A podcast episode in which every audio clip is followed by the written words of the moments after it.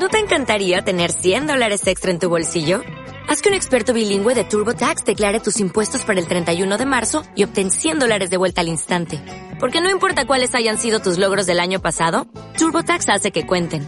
Obtén 100 dólares de vuelta y tus impuestos con 100% de precisión. Solo con Intuit TurboTax. Debes declarar para el 31 de marzo. Crédito solo aplicable al costo de la presentación federal con TurboTax Full Service. Oferta sujeta a cambios o cancelación en cualquier momento. Alcaldía más cerca. Programa radial para dar a conocer el acontecer de la administración municipal, mostrando las acciones y proyectos que pretenden mejorar la calidad de vida de los habitantes del municipio de Concepción. Alcaldía más cerca. Administración Municipal, Concepción, un proyecto de todos.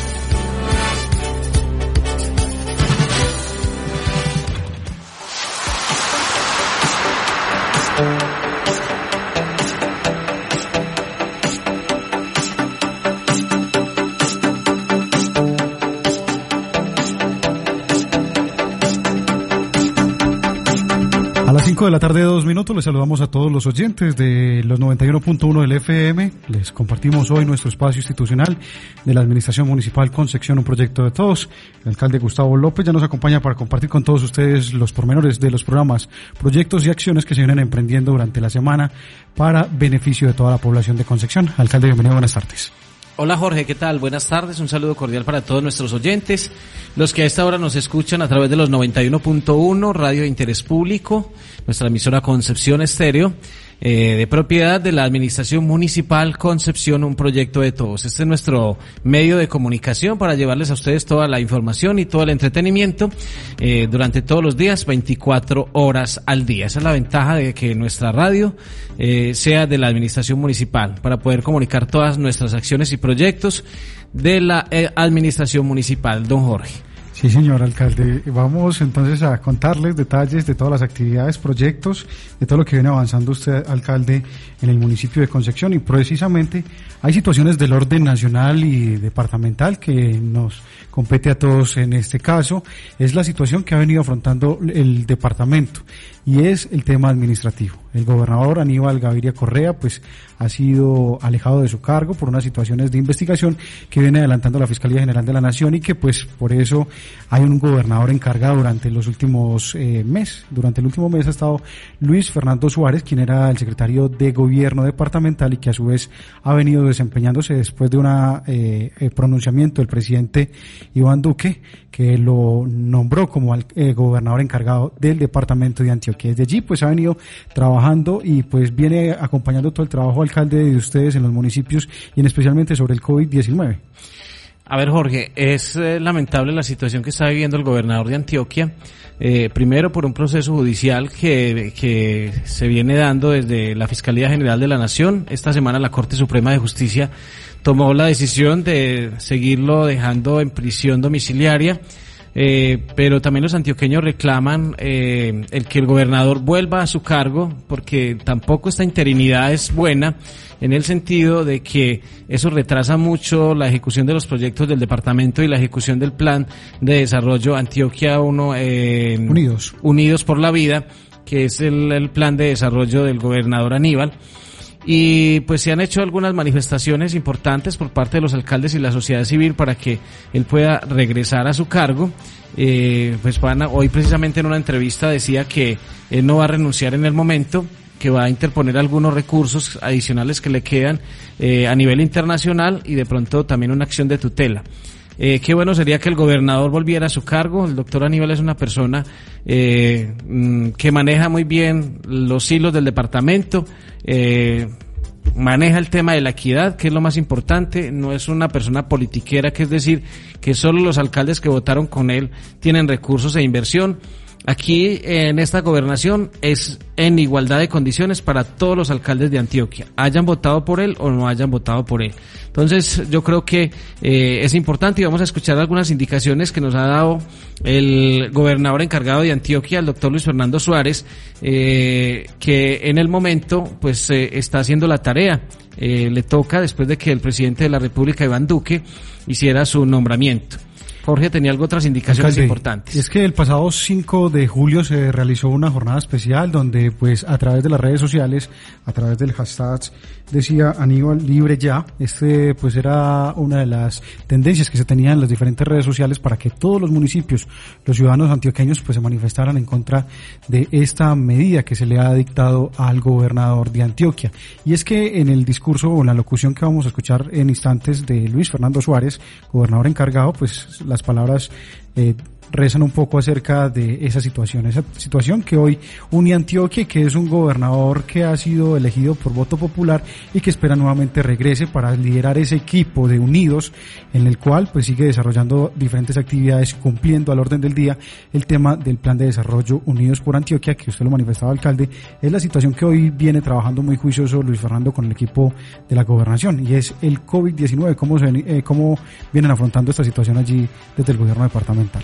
Esas son pues las principales indicaciones que queremos escuchar, entre ellas el tema de la alerta naranja, eh, en que está el departamento. Ya hay municipios, por ejemplo, como Envigado, que no tienen unidades de cuidados intensivos. Ya esos pacientes van a tener que de ser despachados eh, a ciudades como Medellín o, o otros municipios aledaños, porque ya estamos copando todas las, la mayoría de camas y las unidades de cuidados intensivos. Por eso es que ha sido el llamado pues a, cuidarnos muchísimo más y acatar las normas que se le han venido dando. Pero escuchemos entonces al gobernador encargado de Antioquia, Luis Fernando Suárez, donde nos da pues como unas indicaciones y nos expresa ese sentimiento de pesar porque el gobernador eh, titular no pueda llegar al cargo todavía. Querido pueblo de Antioquia, con profunda tristeza he recibido el pronunciamiento de la Corte Suprema de Justicia sobre la situación jurídica de Aníbal Gaviria Correa, nuestro legítimo gobernador de Antioquia, elegido por voluntad popular. Estoy seguro de que este sentimiento de pesar y profundo dolor lo comparten en este momento millones de antioqueñas y antioqueños que creen firmemente en nuestro gobernador, no solamente porque les inspira afecto o confianza, sino porque los hechos y las ejecutorias que ha dejado a lo largo de su vida como servidor público dan fe de la honestidad con la que siempre ha actuado. Hoy la vida me ha puesto en este lugar como cabeza visible de un equipo de gobierno que Aníbal Gaviria escogió para que fuéramos sus coequiperos en la administración unidos por la vida 2020-2023 y aquí he de seguir, por ahora, cumpliendo al pie de la letra el programa de gobierno trazado por él y alentando al gabinete para que, a pesar de las circunstancias, no desfallezca en el compromiso de servir con alegría. Antioqueñas y antioqueños votaron en las urnas y eligieron esta propuesta programática identificada en Aníbal Gaviria y cuya legitimidad no puede estar en discusión. Quienes hacemos parte de este gobierno somos en esencia defensores de la institucionalidad y en el ejercicio coherente de este principio creemos en la justicia colombiana.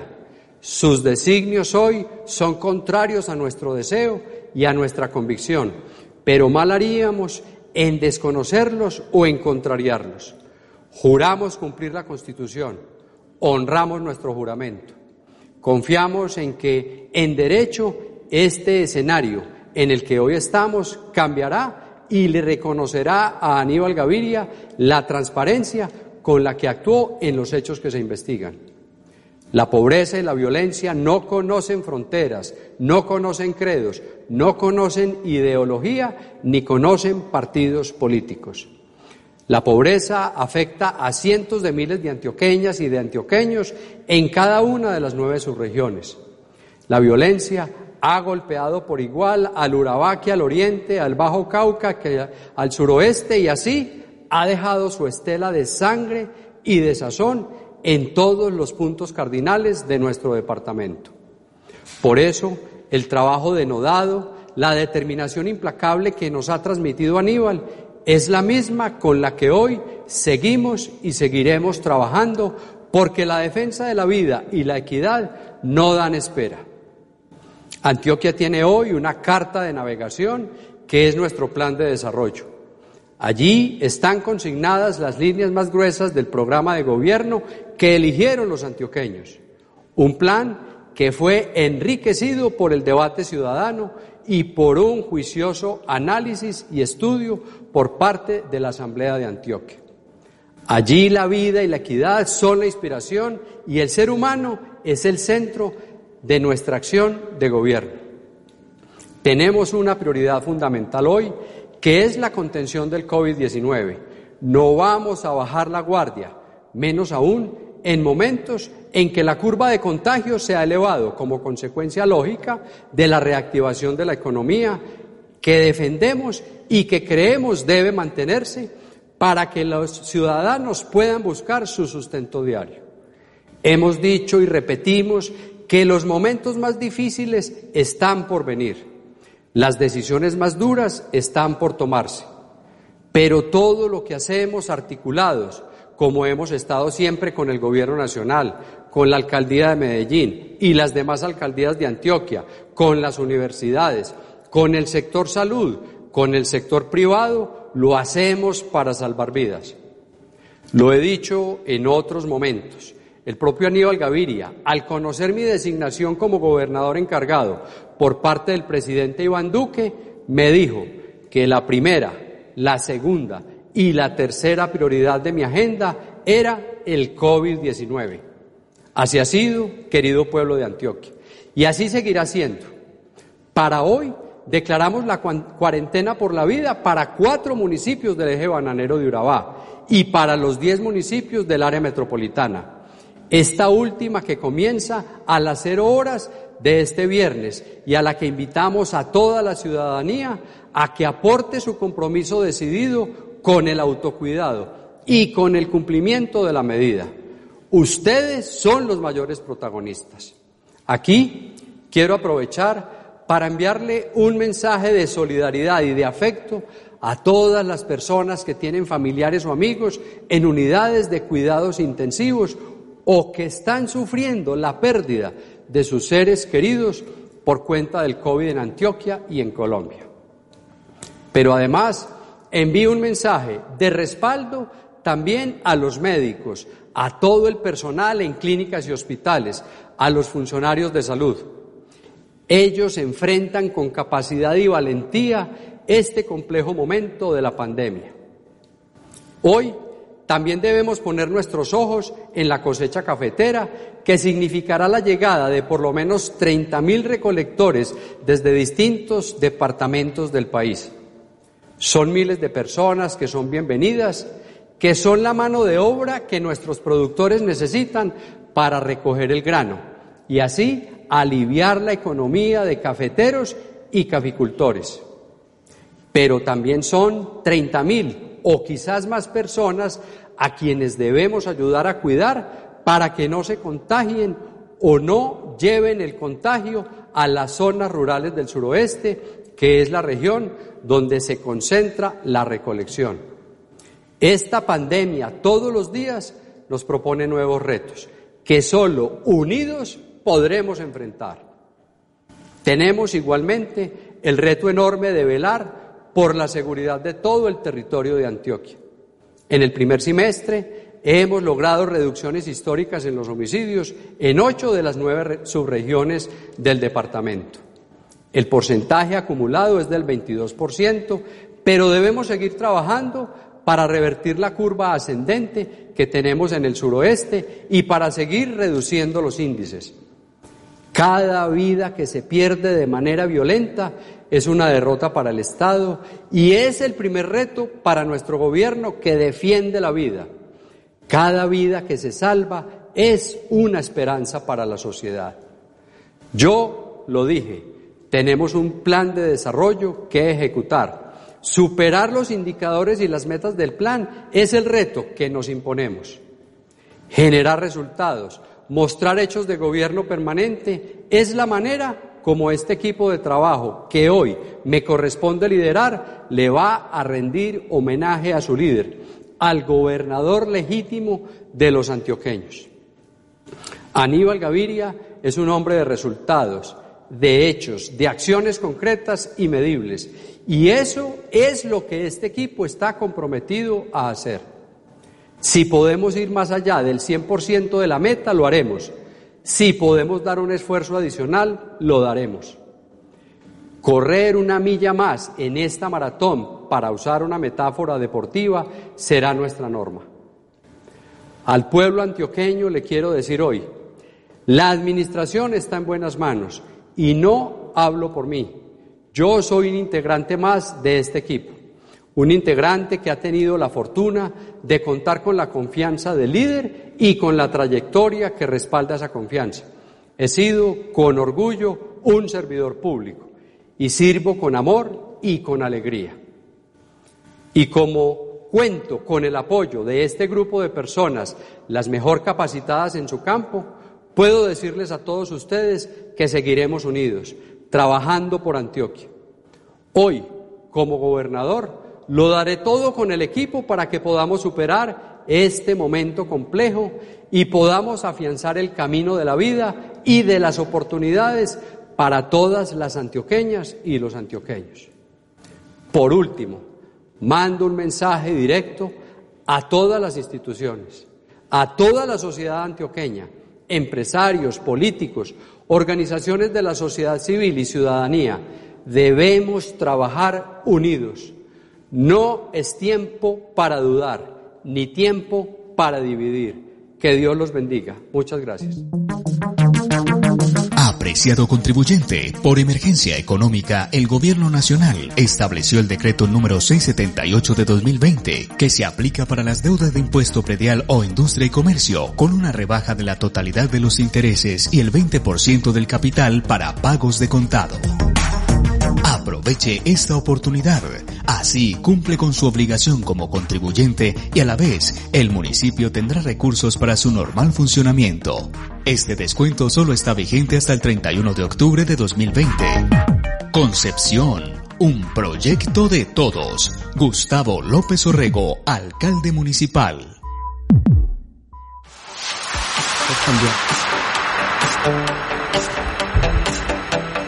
5.18, regresamos entonces a la locución del gobernador encargado Luis Fernando Suárez. En la noche anterior se dirigió a todos los antioqueños a través del canal regional Teleantioquia, expresando entonces esta situación. Temas importantes que analizó, el tema del COVID-19, la situación que vive Aníbal Gaviria Correa con la medida y también uno de los temas que hoy se analizan difícil para el departamento de Antioquia.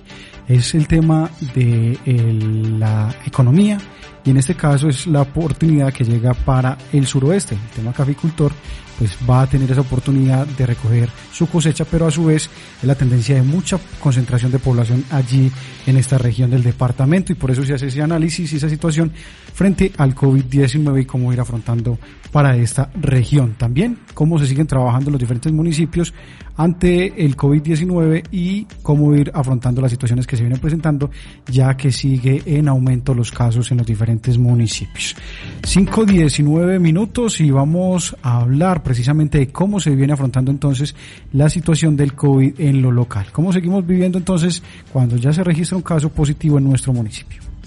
Bueno, vamos a abordar ese tema eh, que es bien importante. Si bien es cierto, al día de hoy, eh, pues solamente registramos un caso positivo y se han tomado varias muestras eh, que en el momento no poseemos los resultados.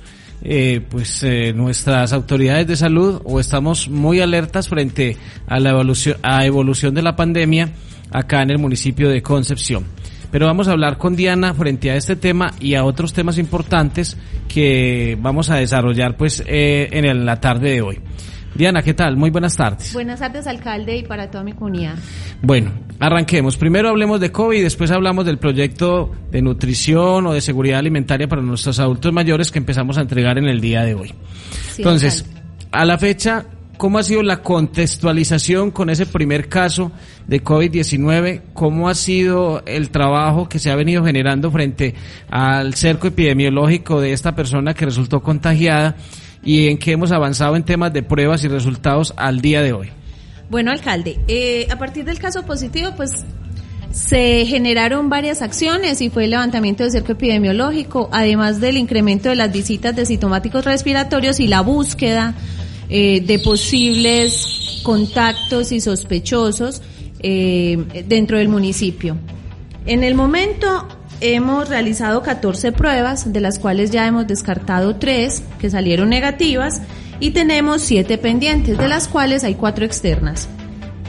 Se han realizado siete investigaciones de campo, 593 llamadas de seguimiento y 2.735 llamadas a viajeros.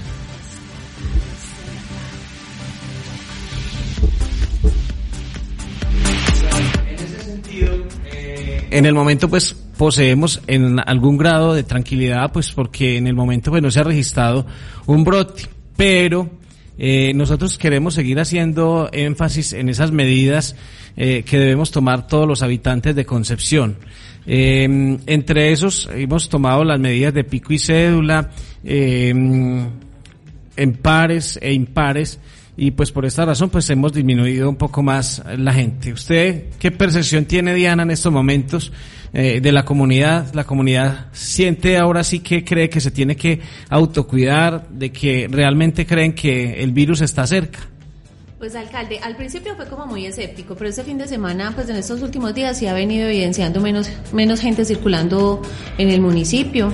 Se ha venido viendo como que la gente ahora sí está un poco más juiciosa y eh, pues estamos reforzando la vigilancia en los locales, en los seguimientos a los hogares. Por ejemplo, hoy aprovechando un proyecto que estamos entregando, también estamos haciendo tamizaje a las personas con enfermería que no les hemos realizado en el área urbana. Bueno, eh, hablamos pues de COVID en ese sentido, pero hablemos un poco también, eh, vamos a hablar de un proyecto que venimos haciendo de seguridad alimentaria eh, en el municipio de Concepción junto con la gobernación de Antioquia. Desde hoy precisamente venimos entregando un paquete eh, nutricional a nuestros adultos mayores. Pero fuera de eso también vamos a, lograr hacer eh, no solamente esa entrega, sino que también vamos a lograr hacer tamizajes para todas estas personas en las diferentes veredas. Todo nuestro equipo va a estar durante estos 15 días recorriendo el municipio para posiblemente buscar casos de COVID o personas sospechosas o que tengan alguna sintomatología. Hablemos un poco de eso, Diana. Sí, alcalde. Como ya somos municipio COVID, ya tenemos que reforzar más aún la búsqueda de sintomáticos o posibles casos sospechosos. No significa pues que vamos a encontrar más, pero debemos reforzar eh, todas las acciones y más en las poblaciones más vulnerables. Aprovechando la, la, entrega del paquete alimentario en el área urbana y rural, entonces el equipo de respuesta inmediata va a desplazarse con la compañera Alejandra a cada una de las veredas y vamos a hacer la valoración en salud a cada uno de nuestros adultos mayores con el fin de evaluar su estado de salud a cada uno y eh, buscar también posibles personas que tengan fiebre, que tengan tos o que estén presentando de pronto algún síntoma, que es muy importante que vamos a poder saber cada uno de nuestros adultos cómo están en salud. Bueno, eh, empezamos hoy en la zona urbana. Eh, ¿También se le va a hacer ese trabajo a los de la zona urbana o es para los de la zona rural? Eh, hemos estado haciendo a la par. En la zona urbana ya hemos ido adelantando en algunos sectores ese trabajo, pero la meta es entregar entre hoy y mañana 270 mercados, por ende hacer 270 tamizajes a adultos mayores. Eh, de todas maneras, se aprovecha y se hace el tamizaje también a los núcleos familiares que no se les haya realizado en estos tres meses y pues reforzar el área rural. Bueno, ¿quiénes, ¿a quiénes se les van a entregar esos mercados? Que en estos momentos entonces va, se va a venir eh, toda la gente a decir, ah, es que a mí por qué no me dieron o por qué no me van a dar mercado a mí. ¿Para quiénes son esos mercados que estamos entregando desde el día de hoy? ¿Y, y de qué proyecto es? ¿Por qué es para los adultos mayores? En fin. Bueno, alcalde, el proyecto fue uno que se aprobó en 2019. Eh, el, recurso entró a finales de diciembre y como los adultos mayores saben, eh, se ha entregado en una asamblea, en unas reuniones grandes y grupales que se hacen dos veces al año, pero este año no se han podido hacer. Desde la gobernación ya nos dijeron, por favor, ejecuten para poder acceder a este año otra vez al otro proyecto. Entonces nos tocó adquirir los paquetes.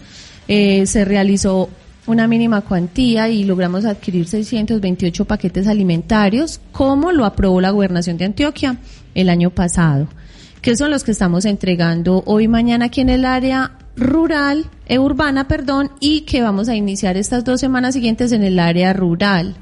La idea es que se le entregue a todos los adultos mayores que han participado dentro de las actividades del centro día. Para eso hay una base de datos de quienes son activos dentro de los programas y con ayuda de los líderes y el cabildo también se detecta muy fácil pues como esta población. Bueno, otra de las inquietudes que se generaría es, eh, ¿usted tiene que ir a la alcaldía a reclamarlo? No. No. En el área urbana lo vamos a hacer casa a casa, se empezó ya esta mañana, lo va a hacer Alejandra. Y en el área rural también lo vamos a hacer en unos puntos que ya hay en la emisora rodando la pauta donde les decimos en qué horarios, en la mañana o en la tarde y en qué veredas vamos a estar y en dónde. Ya los líderes saben en qué puntos y ellos nos colaboran en las veredas para poder avisarle a la mayoría de, de estos adultos mayores. Bueno, para que Diana respire, Jorge, ayudémosle con la con las rutas que se van a tener eh, durante estos 15 días que va a ser la entrega. Les pedimos a los adultos mayores, no tienen necesidad de desplazarse a los municipios. Aquí les vamos a dar las indicaciones para que ustedes puedan no solamente reclamar su paquete, sino también se le pueda hacer el tamizaje y se le puede hacer también una valoración en, en tema de, de, de salud. Exacto, alcalde, que vayan si les toca en la mañana, en la mañana o en la tarde, pero con tiempito, porque los vamos a demorar a cada uno por ahí 10 minuticos haciéndole esa valoración y la entrega. Y eso sí va a ser muy importante para nosotros. Sí, claro, definitivamente. Esa es la tarea más grande que tenemos estos dos semanas que siguen. Bueno, Jorge. Alcalde Diana lo decía, el jueves 17 hoy se inició entonces en la zona urbana, mañana también se continuará en la zona urbana. El día 21 de julio será en la vereda Remango a las 8 de la mañana, en Santa Ana a las 2 de la tarde. El jueves 22 estará en Sonador a las 8 de la mañana, La Piedad a las 11 de la mañana, en Morro Reyes a las 3 de la tarde en la casa de la señora Livia González. El, el 23 de julio en Las Mercedes, allí en el puente de Sirpes, a las 8 de la mañana. Y en Fátima a las 10 de la mañana. El 24 de julio en Barro Blanco a las 8 de la mañana en la caseta, en Las Frías a las 2 de la tarde en la escuela. El 25 de julio Santa Gertrudis a las 10 de la mañana en la casa de Beatriz Vargas. El lunes 27 de julio San Juan Alto a las 8 de la mañana en la, Escuela de la Vereda, a las 12 del día en La Cejita, en la escuela. El martes 28 de julio en la Vereda Arango a las 8 de la mañana en la caseta, a las 2 de la tarde en la Vereda La Palma en la caseta. El 29 de julio, San Pedro Bajo a las 9 de la mañana en la escuela, en San Pedro Alto a las 2 de la tarde en la casa de la señora Edilma. El jueves 30 de julio, en la vereda Peláez, en la escuela, a las 12 del día el viernes 31 de julio en San, en San Bartolomé a las 11 de la mañana en la escuela y el sábado primero de agosto en Palmichal a las 10 de la mañana. Es más o menos en toda la ruta que se tiene previsto para hacer este recorrido con los adultos. Alcalde, ¿por qué lo hicimos día a día? Porque necesitamos más tiempito con ellos y poder reforzar esas acciones de búsqueda de COVID y sintomático respiratorio. Bueno, ahí estamos haciendo nosotros también una inversión y es que eh, en transporte, para que no tengan que correr y con los carros del municipio, eh, que puedan hacer un trabajo bien hecho para buscar y hacer estos tamizajes pues con estas personas que eh, vamos a visitar en las zonas mm, rurales. Eh, Diana, eh, ¿se iría, iría Alejandra y también iría enfermeros? Sí, irían los dos enfermeros jefe Jimena y Joan y muy posiblemente pues ya el enfermero auxiliar Juan David. Ah, eso sí es muy interesante. Sí, señor. Esa es, hay otra buena noticia. Decimos que buena noticia en cierta medida porque es también dotar el hospital, prepararnos para un posible brote y es que hemos tomado una decisión el, el domingo pasado desde el eh, puesto, de mando unificado, de dotar al hospital de la sala aérea. Contémosle un poquito de eso, Diana, a los eh, oyentes y a nuestros habitantes de Concepción, porque es muy importante eh, tener esa contextualización en caso de que se presente un brote de COVID-19 en el municipio. Sí, alcalde. Em, básicamente, como hemos escuchado que las grandes ciudades se están, se están preparando con UCIs, con unidades de cama para UCI, o sea, lo que, las, las complicaciones que ellos tienen que enfrentar, nosotros también nos tenemos que preparar de alguna manera. Y desde marzo eh, se hicieron adecuaciones en el auditorio de la S Hospital José María Córdoba y tratamos de montar una sala de enfermedad respiratoria aguda. ¿Qué es eso? Un lugar exclusivo para posibles casos probables o sospechosos o personas con sintomatología de em, respiratoria, ¿cierto? Es, ustedes como saben, estos pacientes se deben aislar y no pueden estar mezclados con el resto de los de las otras patologías o de los pacientes que están dentro de la institución, sea hospitalizados o en urgencias. En urgencias. Por eso esta sala está totalmente separada y al inicio, con el apoyo suyo alcalde y su decisión, eh, dotamos dos camillas y logramos montar al menos dos camillas para prepararnos y ampliar un poquito esa capacidad instalada de la ese Hospital José María Córdoba. Inclusive esta semana tuvimos una paciente eh, que también se le hizo prueba, pero que afortunadamente hoy nos dieron la, la noticia y salió negativa, entonces eh, la tuvimos aislada ya, eso, de eso, nos va a servir todo ese tipo de, de, de equipamientos. Entonces, como teníamos dos camitas, que es el 100%, y tuvimos una ocupación del 50%, entramos casi que en una alerta amarilla, igual que los otros municipios, y nos vemos en la necesidad de ampliar el servicio en caso tal de que se sigan presentando estos casos, que ya pues empezamos y muy seguramente vamos a necesitarlos muy rápido. Entonces, para esto, eh, gracias pues a su voluntad y a los recursos que se apropiaron por parte del municipio, vamos a comprar seis unidades de camillas, un carro de paro, un carro monitor para signos vitales, dos mesas de asistencia, tres nebulizadores, un monisignos vitales, cinco reguladores de oxígeno, dos concentradores de oxígeno y cinco escaleras de dos pasos, con el fin de tener seis nuevas camas dotadas con lo básico eh, para poder atender estos sintomáticos respiratorios. Entonces aumentamos nuestra capacidad eh, muchísimo. De respuesta, nuestra capacidad de ya no tendríamos las cuatro camas de urgencias más las dos de ERA, sino que ya tenemos ocho camas de ERA más las cuatro de urgencias. A medida que esto vaya creciendo y que la capacidad pues vaya desbordando, también vamos a ir aumentando. Esa es la idea. Y si es suficiente con esto, pues bienvenido.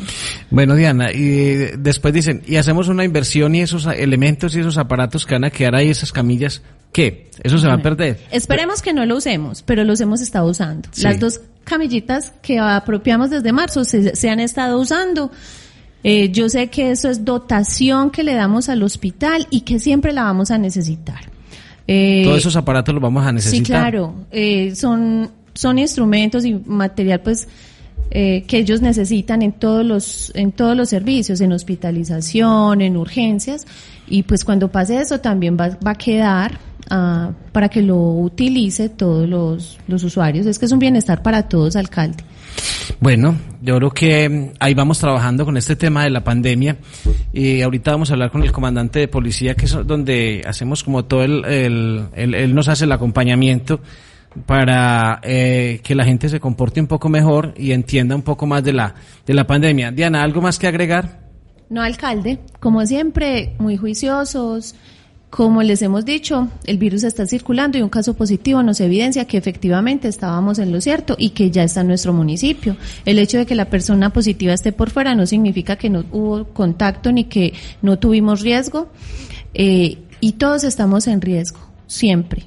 Que vivamos como si el otro lo tuviera y nos cuidemos tanto a nosotros mismos como a las familias y obvio a la comunidad en general. Yo creo que ahora es la responsabilidad de cada uno y no de nosotros, porque nos llaman a ponernos mucha queja, que vaya, regaña este, que vaya, métase a esa casa, que vea que allí están haciendo tal cosa, pero somos cada uno el que tenemos que poner distancia, que tenemos que usar el tapabocas, que tenemos que hacer todo lo de buenos hábitos, lavado de mano y otros, y ya no depende tanto de nosotros, sino de la comunidad. Tanto en el área rural como urbana. Como urbana. Yo les indicaba a, los campesinos, si usted como persona que está en el campo no tiene que salir al municipio, no lo haga. Escasamente, venga, compre sus víveres o si puede mandar a comprarlos o si lo puede hacer por domicilio, lo mejor. Eh, sí quería hablar, Diana, en este sentido, y es que entramos en el mes más peligroso esa es la indicación que nos han dado porque vamos a entrar como en el pico de la enfermedad. Nosotros en Antioquia estamos registrando entre 900 y 1000 casos diarios, y según informaciones nosotros venimos con 10 días casi que de atraso.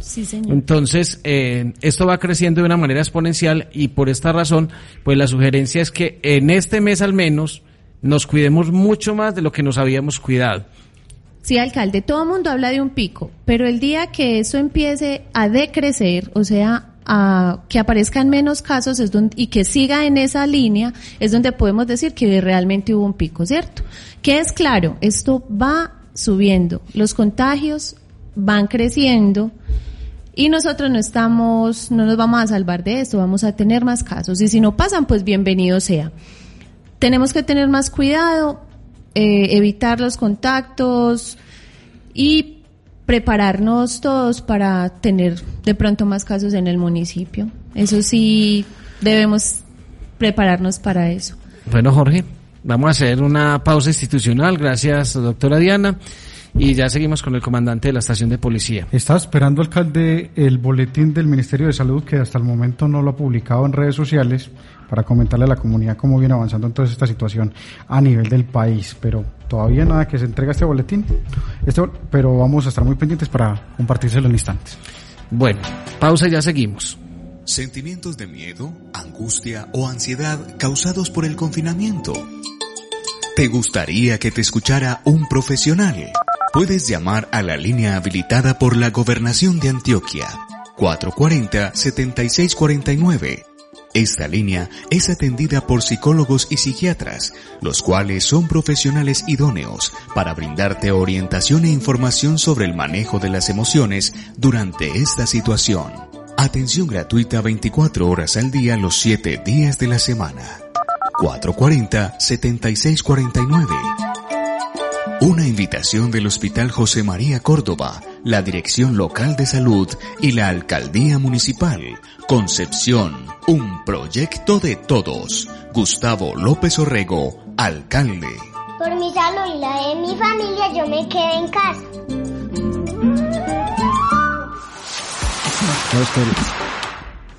5 de la tarde, 37 minutos. Regresamos, alcalde, lo decía. Estamos pendientes del boletín, ya lo acaban de publicar. 8.939 casos nuevos hoy en el país. 8.939 eh, personas hoy infectadas por el coronavirus. 4.479, 73 personas recuperadas. 259 fallecidas. Se han realizado 26.055 muestras procesadas hasta el momento en el país, en un total, o, lo que se tiene en resumen de lo que se ha vivido en todo el país, son 89.639 recuperados, 182.140 40 casos de COVID y 6.288 fallecidos por coronavirus en el país. Va aumentando la cifra, ya estamos hablando de una población, 6.288. ¿Cuántos son Concepción? 4.500. Ya superamos entonces Concepción. O sea, estamos diciendo que por, eh, así hablar en cifras alarmantes, decir que la población de Concepción desaparece con coronavirus. Ahí está, 6.288. No, pues con lo que dice que... No, no, no, por eso, o sea, yo estoy colocando un ejemplo. a decir que se van, vamos a morir todos. No, para que entendamos más o menos la cifra que se está viviendo ya hoy en el país un, país que ya está dentro de los top de los 20 países en el mundo donde ya se está viviendo una situación alarmante con el coronavirus. 5.38 minutos y vamos a cambiar de temas o más bien vamos a seguir relacionados con el tema porque hablábamos con Diana sobre cómo se ha trabajado desde el, el ámbito de la salud todo el tema del coronavirus, pero también dentro de eso hay articulaciones de otras instituciones. Y en este caso, la Policía Nacional. ¿Cómo trabaja desde la Policía Nacional en el tema sancionatorio o de preservar la vida de la población? Donde se hacen todas esas campañas y esas estrategias para que las personas acaten la medida. Hoy se habla de aislamientos en unas regiones del departamento, pero desde los municipios se trabaja otras medidas y que han buscado entonces que la ciudadanía no se vea tan afectada. Pero a eso hay que también eh, sumarle el tema de cómo como ciudadano me cuido, cómo llego a mi casa, cómo me cuido desde mi casa, cómo cuido a mi familia, cómo eh, evito de que el virus llegue hasta mi casa. Y es por eso desde la Policía Nacional que vamos a dialogar un poco de ese trabajo, de cómo han venido implementando esas actividades en el municipio. Y nos acompaña a esta hora de la tarde el intendente Hugo Ruiz, quien es... Hugo Guzmán. Hugo Guzmán, sí señor. Hugo Guzmán, para que nos cuente un poco acerca de las actividades que han venido desarrollando en el municipio y pues de ese trabajo que ya empieza a articularse usted con la comunidad y con las unidades de policía de aquí el municipio. Bienvenido, buenas tardes. buenas tardes para la radio audiencia. Eh, les comento que llevo 20 días acá en el municipio. El municipio en sí es juicioso, pero hay algunas personas que todavía no quieren acatar la norma, siguen estando fuera de sus residencias.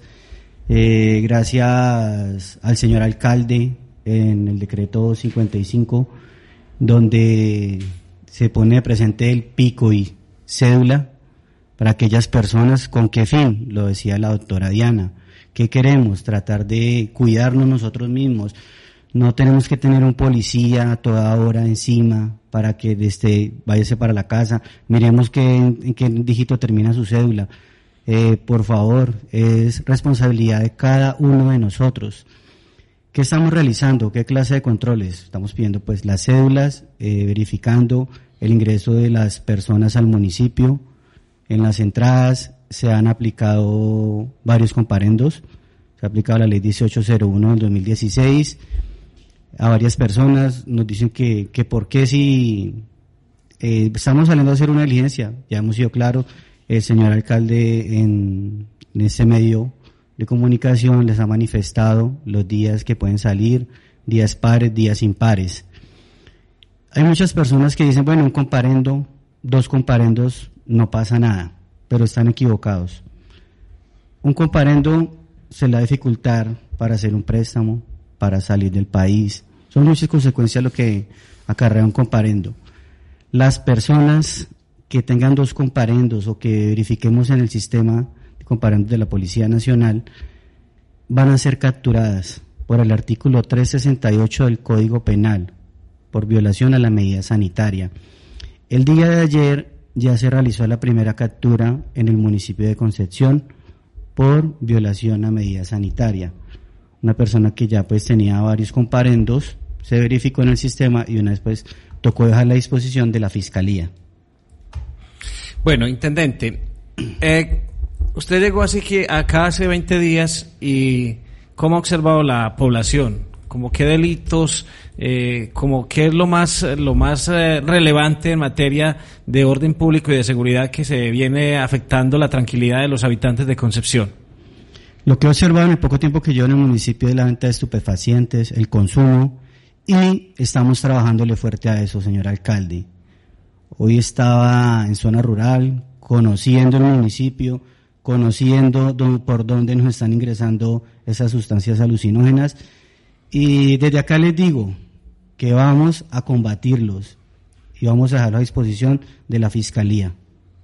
Comandante, usted viene de un área de trabajar importante en el país, viene a reforzar entonces la seguridad a Concepción. ¿Cómo es ese compromiso con la población en materia de, usted lo está manifestando, el tema de drogas? ¿Cómo combatir ese flagelo que afecta a la población joven de Concepción?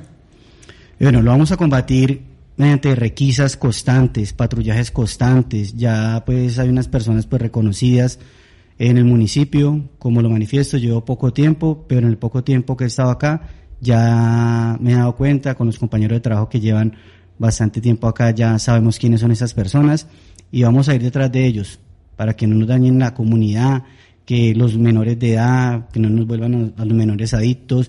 Eh, solicito a la comunidad en general que se acerquen a la estación de policía, por favor, si tienen, eh, va a ser muy confidencial, eh, que nos digan qué personas, si tienen conocimiento, están expendiendo estos estupefacientes en el municipio y vamos a combatirlos. Tenemos personal de la SIGIN aquí en el municipio que es de gran ayuda. Bueno, en ese tema también de seguridad eh, es importante, alcalde, hablar de la población de estos comerciantes, porque allí también se está presentando una situación, el anterior comandante lo habíamos expresado a través de este medio de comunicación, el tema de extorsión una extorsión que se sigue presentando a los comerciantes en el, en el departamento de Antioquia y que ya habíamos presentado algunos casos aquí en Concepción. ¿Cómo se va a ir trabajando esta situación también? Bueno, en cuanto al tema de extorsión, pues eh, les comunico que vengo de trabajar de la especialidad, 17 años trabajando en la Dirección Antisecuestro y Antiextorsión, conozco bastante el tema, ya he evitado aquí el pago de unos dineros de personas que traen, de, lo llaman y lo citan a zona rural, ¿con qué fin? Con que queden sin enseñar sus teléfonos celulares, posteriormente llamar a las familias y decir que están secuestrados por grupos al margen de la ley, se identifican como el ELN, esas personas son sometidas a pagar el teléfono celular, eh, la presión psicológica que ejercen estos delincuentes desde las diferentes cárceles a nivel país es increíble porque las personas pagan el teléfono, no se bajan del vehículo, los tienen amenazados. Tuvimos un caso de una grúa en la vía Alejandría, Alejandría. Llegó donde el señor y le digo que qué está haciendo ahí, me dice, no, nada, el señor muy preocupado, le digo pues que ya soy enterado de que lo sacaron hacia ese lugar donde se iba a quedar sin señal, le, le están exigiendo 5 millones de pesos al propietario de la grúa. El señor no quería ni hablar, logramos que prendiera el teléfono y logramos evitar pagar esa cuantía de 5 millones de pesos. Y con el tema de los comerciantes, igualmente, si tienen alguna duda, si llegan a recibir una llamada extorsiva, estoy prestos a colaborarles, a llegar a su establecimiento y asesorarlos ya que conozco bastante el tema. Pues comandante, muchas gracias. Esperamos entonces esa efectividad, ese trabajo importante en beneficio de la población de Concepción, que es lo más importante, siempre velar por toda la población, desde los niños hasta los adultos y adultos mayores. Bueno, intendente, muchas gracias. Bienvenido acá a Concepción. Mm, requerimos de un buen trabajo desde la comandancia de la policía y yo sé que usted también lo va a hacer para tranquilidad y seguridad de todos los habitantes de Concepción porque el primer respondiente en el tema de seguridad es el alcalde, la autoridad civil, y la policía nos ayuda a cumplir esa misión. Una eh, feliz tarde y por aquí siempre lo queremos eh, escuchar de vez en cuando para que nos cuente asunticos en temas de seguridad. Muchas gracias, señor alcalde. Aquí estaremos. Bueno, hacemos una pausa institucional y ya seguimos. Su atención, por favor. Tenga en cuenta las siguientes recomendaciones para mantener a tu municipio sin contagios de COVID-19. Mantén el aislamiento físico en lugares públicos, mínimo dos metros entre persona y persona. Evita estar en sitios con aglomeraciones de personas. Usa tapabocas siempre que salgas a la calle y no te lo quites. Realiza un lavado frecuente de manos con agua y jabón no realices reuniones de tipo social al interior de tu vivienda. Implementa la limpieza y desinfección en casa y tu lugar de trabajo. Hoy, más que nunca, sigue las medidas de autocuidado. Una invitación que te hace la S Hospital José María Córdoba, la Dirección Local de Salud y la Alcaldía Municipal Concepción un proyecto de todos. Gustavo López Orrego, alcalde. Por mi salud y la de mi familia, yo me quedé en casa.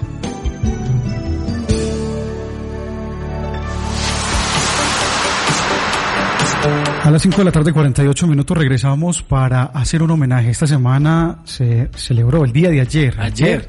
Ayer escuchábamos muchos pitos por ahí en las vías de esta región de Antioquia. Pues los conductores estaban en su día clásico. Ayer es el día, fue el día de la Virgen del Carmen, la patrona de los conductores, de los marinos. Y pues eh, es una celebración importante para destacar, celebrar con los conductores y por eso nuestros compañeros de la emisora, doña Marta Calderón y nuestro amigo Adrián, estuvieron muy juiciosos, se dieron la tarea de investigar esas vidas de los conductores, qué han hecho y qué labores importantes y cómo se han visto beneficiados con la Virgen del Carmen, cómo los ha protegido en las, en las situaciones difíciles que vivimos en el Oriente Antioqueño, alcalde, cuando la época de la violencia. Bueno, eh, quiero saludar, felicitar nuestra administración, a todos los conductores eh, de todas las regiones de Antioquia, pero en especial a todos los conductores de acá del municipio de Concepción. Eh, pues este tema de la pandemia no nos dejó hacer la fiesta como ellos están acostumbrados a hacerla. Eh, tocará reinventarnos alguna vez y de todas maneras aquí les tenemos un homenaje con esta pequeña nota que nos preparó nuestro compañero Adrián y doña Marta eh, sobre el Día del Conductor.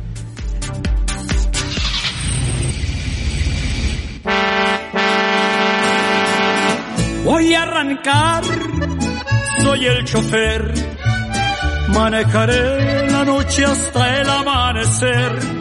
Corría el año 1999 y como de costumbre viajaba en buses que hacían su recorrido desde el municipio de Concepción hacia la ciudad de Medellín, pasando por San Vicente Ferrer, no sin antes apreciar el hermoso paisaje que tenemos en esta región del oriente antioqueño.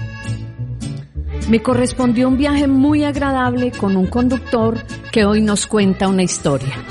De norte a sur, voy por doquier, voy a Morelos y a Guerrero, soy chofer. Mi nombre es John Ceballos, más conocido en el gremio como el niño. Llevo 40 años de conductor. También tengo dos hijos que son conductores. El día de hoy quiero compartir con ustedes una anécdota que viví en el año 1999. Eh, recuerdo que salí de Alejandría con el turno de 3 de la tarde hacia la ciudad de Medellín. Como siempre, en cada viaje encomendándome a la Santísima Virgen del Carmen para que me proteja.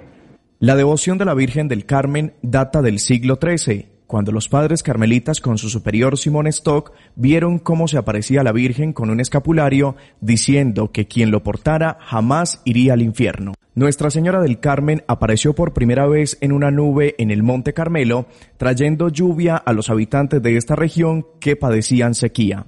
En el recorrido, en el sector más conocido como Las Frías, el Alto de la Raya, un retén de un grupo armado nos detiene.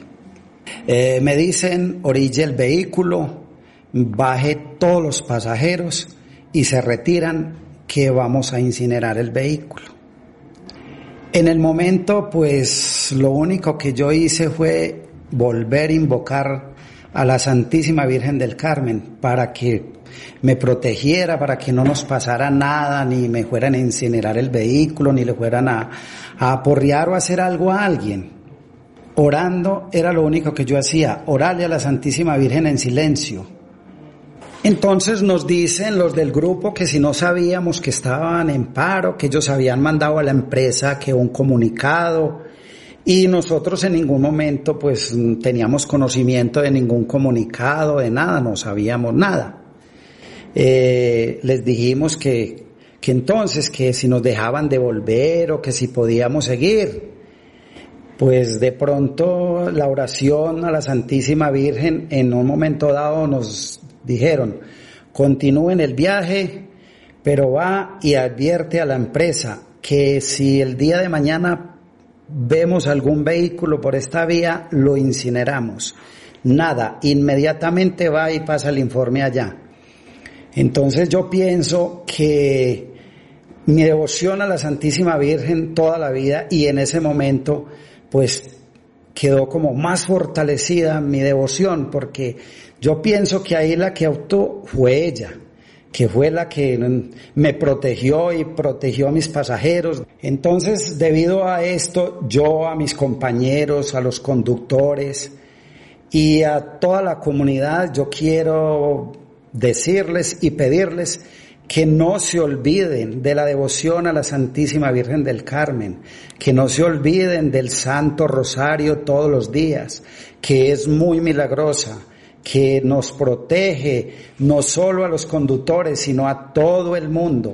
Los marineros, los conductores y las Fuerzas Armadas la invocan. Piden protección antes de salir de sus casas para que sus viajes sean protegidos por la Virgen del Carmen. El 16 de julio es la fiesta de la Virgen del Carmen. Eh, yo soy conductor, soy humano, soy un pecador, yo no me creo un santo. Viajé con un conductor que en su diario vivir disfruta de buena música, se divierte, pero tiene presente su parte religiosa, su familia y su buena presentación personal. El 16 de julio es la fiesta de la Virgen del Carmen. El 16 de julio es la fiesta de la Virgen. 554 es el homenaje que se brinda desde esta estación de radio a todos los conductores que ayer celebraron su día, a todos los marinos, alcalde, los que navegan los mares siempre es encomendado a, A la Estela Maris o a la Virgen del Carmen, que esa es la denominación para eh, y la policía y el ejército también. para las fuerzas militares, sí señor. También. 554 y alcalde, hay otros detallitos, otros pormenores que se vienen avanzando desde la administración municipal. Bueno, no, quiero también dar una información, especialmente una claridad. Eh, de pronto me han dicho, ah, es que la gente está muy brava con el alcalde, que porque están colocando muchos comparendos. Eh, y yo quiero expresar una frase eh, que me gustó y dice que un gobernante que se asusta ante los problemas no merece el título de líder. Y yo lo que quiero decir y contextualizar es que en cierta medida cuando estamos haciendo esos comparendos para tratar de que la gente no esté en la calle, de brindarles opciones de salud, es decir, que la gente en lo mínimo se contagie ahora que tenemos el virus circulando en el municipio y que por eso la gente está muy brava, o sea, la gente no quiere que le hagamos comparendo, que la gente que quiere que la dejemos hacer lo que quiera. Yo asumo la responsabilidad en decir que vamos que, que ponerle orden, que el comandante está poniendo orden a este asunto y yo creo que no es una cosa que sea de imposición de cosas es que la gente tome conciencia que si a mí no me toca el pico y cédula, no debo salir. Primero, porque está en un decreto nacional o porque está en un decreto municipal. Y que como ciudadanos debemos cumplir las normas, los decretos y las leyes. Entonces, eso, eso quiero dejarlo pues como para claridad y no es que se enojen con el alcalde. ¿Por qué? Porque es que a mí me toca tomar acciones. O sea, el directo responsable de que aquí haya un brote, de que aquí haya problemas de salud, es de la autoridad municipal, no es del ciudadano común y corriente. Las acciones las tengo que tomar soy yo y nuestro equipo de trabajo. Entonces, por eso tomamos acciones muchas veces represivas y, y la gente ya no hace caso. La gente tiene dos, tres comparendos y como si nada, como si esto fuera una fiesta y la verdad esto no es una fiesta. Estamos en una situación delicada y en este mes, que se los he venido yo diciendo a ustedes, que vamos, como pareciera que vamos entrando al pico de la pandemia, es que no salgan si no tienen necesidad. No nos movamos desde el sitio donde está si no tenemos que salir a trabajar. En el campo, usted se puede movilizar más fácil, pero si no tiene necesidad de venir al pueblo, no lo haga. Hay más posibilidades de contagio.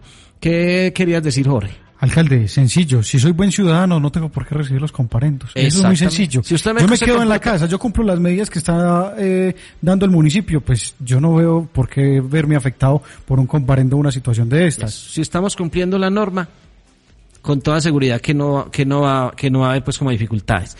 Eso pues como para claridad. Eh, si se enojan conmigo porque tenemos le ponemos orden a esto, pues yo asumo que se enojan conmigo.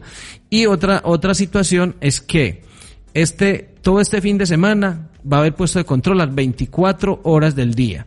Si los que se nos quieren entrar por la noche eh, en este fin de semana no lo van a lograr, ni en la raya, ni aquí en el barrio obrero. Va a haber puesto de control las 24 horas del día para evitar las personas que vienen a las fincas de veraneo todo este fin de semana. Sí, así que si ustedes tienen familiares que se quieren venir, con toda seguridad que cuando lleguen algunos de los retenes los vamos a devolver para que no, van no los pongan a gastar ni peaje ni gasolina, porque con toda seguridad que van a perder la avenida. Y mucho más si no tienen el permiso.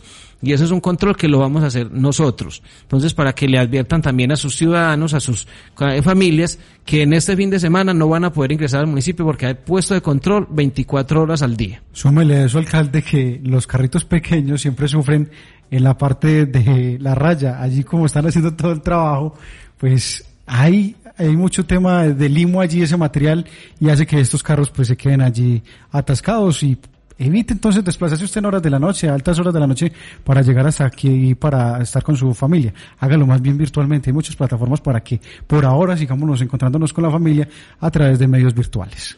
Bueno, vamos a hacer pues como algunos parroquiales ligeritos que tenemos pues desde la administración. Ya contratamos, eh, ya hicimos la, el proceso de mínima cuantía para contratar dos puentes peatonales. Le vamos a cumplir una promesa de campaña en el sector de la Trinidad. Por allá, doña Nazaré, un saludo muy especial. Ya eh, la semana entrante se firma el contrato y procedemos a instalarle un puente metálico porque el puente de ellos era en Guadua, una quebrada muy peligrosa entonces eh, vamos a, instalarle ese puente que le habíamos prometido en campaña de que se lo hacíamos y en muchas alcaldías se lo habían prometido. Y otro es en el sector de Arango La Palma, que también eh, era un sitio peligroso, de una quebrada peligrosa, que también lo contratamos en el mismo sitio. Entonces también para la comunidad de Arango La Palma, que necesitaban pues como esa conexión eh, de esa quebrada. También entregamos mangueras y tanques hace ocho días a 32 familias beneficiadas. El proyecto de microcuencas que nos hablaba Martica, ya se hizo esa entrega a las personas. Estamos haciendo la invitación también a, las personas que se inscriban en la alcaldía para el proyecto de vivienda rural dispersa en sitio propio, es decir, que tengan escritura, que tengan el lotecito, que tengan sana posesión y que también tengan servicio, o sea, que ese lote tenga posibilidades de servicio de agua y también en lo posible pues tengan la conexión a energía, porque uno en pleno siglo XXI y sin energía queda como, como un poco complejo. Eh, también venimos mejorando los senderos, ya entregamos pues el, sendero El Carretero, lo mejoramos ostensiblemente, eh, quitamos todas las maderas que estaban en regular estado, eh, lo pintamos, le colocamos color a ese sector y quedó muy bonito. También estamos haciendo ya Hoy instalaron el Parque de la Mascota, lo vamos a inaugurar la semana entrante, entonces vamos avanzando con varias acciones eh, importantes. También Mm, ya se hizo el proceso de contratación para la entrega de los eh, materiales o de la tubería que le habíamos prometido al acueducto de la vereda Arango. Eh, estos eh, materiales se le se hace ya el contrato, ya se hizo pues como la, licitación y se les hará la entrega pues de los insumos a este sector para terminar y organizar, terminar de organizar pues como el, el acueducto de la vereda de Arango. Y otras noticas, pues que el tema del impuesto predial, ya para ir cerrando, yo invito a la comunidad, yo sé que estamos en unos tiempos difíciles, que la plata está poquita, pero yo quiero que aprovechen la oportunidad. Adrián tiene por ahí el comercial para que me lo suelte un momentico. Eh, primero me lo suelta y yo les voy a contar un poquito eh, el del descuento del impuesto predial, véalo ahí. Entonces, sonémoslo Contribuyente, por emergencia económica, el Gobierno Nacional estableció el decreto número 678 de 2020, que se aplica para las deudas de impuesto predial o industria y comercio, con una rebaja de la totalidad de los intereses y el 20% del capital para pagos de contado. Aproveche esta oportunidad. Así cumple con su obligación como contribuyente y a la vez el municipio tendrá recursos para su normal funcionamiento. Este descuento solo está vigente hasta el 31 de octubre de 2020. Concepción. Un proyecto de todos. Gustavo López Orrego, alcalde municipal. Yo quiero hacer un llamado a la ciudadanía, especialmente los que deben muchísimo impuesto predial. Esta es la oportunidad que usted tiene. Esta oportunidad nunca la va a volver a ver dentro de los eh, gobiernos. Es decir, estos descuentos que le están quitando el 100% de los intereses y el 20% del capital. Es decir, que usted no paga ni el 80% del capital. Yo les quiero hacer un llamado para que las personas que tengan la posibilidad hagan el pago, porque al parecer ese decreto se va a caer porque, según tengo entendido, usted no puede quitarle el pago total de la deuda. O sea, que es decir, le puede quitar los intereses, pero no el pago total de la deuda. Así que yo invito que se acerquen a la Secretaría de Hacienda para que la gente que tenga la posibilidad de pagar lo haga lo antes posible, porque si tumban ese decreto, alguna otra instancia tumba ese decreto, entonces nos toca tumbarlo a nosotros. Ahí dice que hasta el 31 de octubre.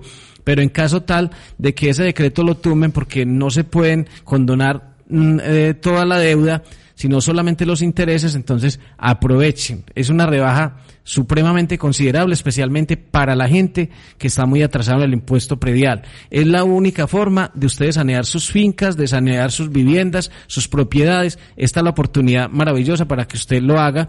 Así que acérquese pues al fisco municipal, eh, a la Secretaría de Hacienda, para que le den pues como el valor y el total de lo que debe pagar. Como son las seis y puntica, vamos cerrando don Jorge Armando. Alcalde, sí señor, finalizamos nuestro programa institucional.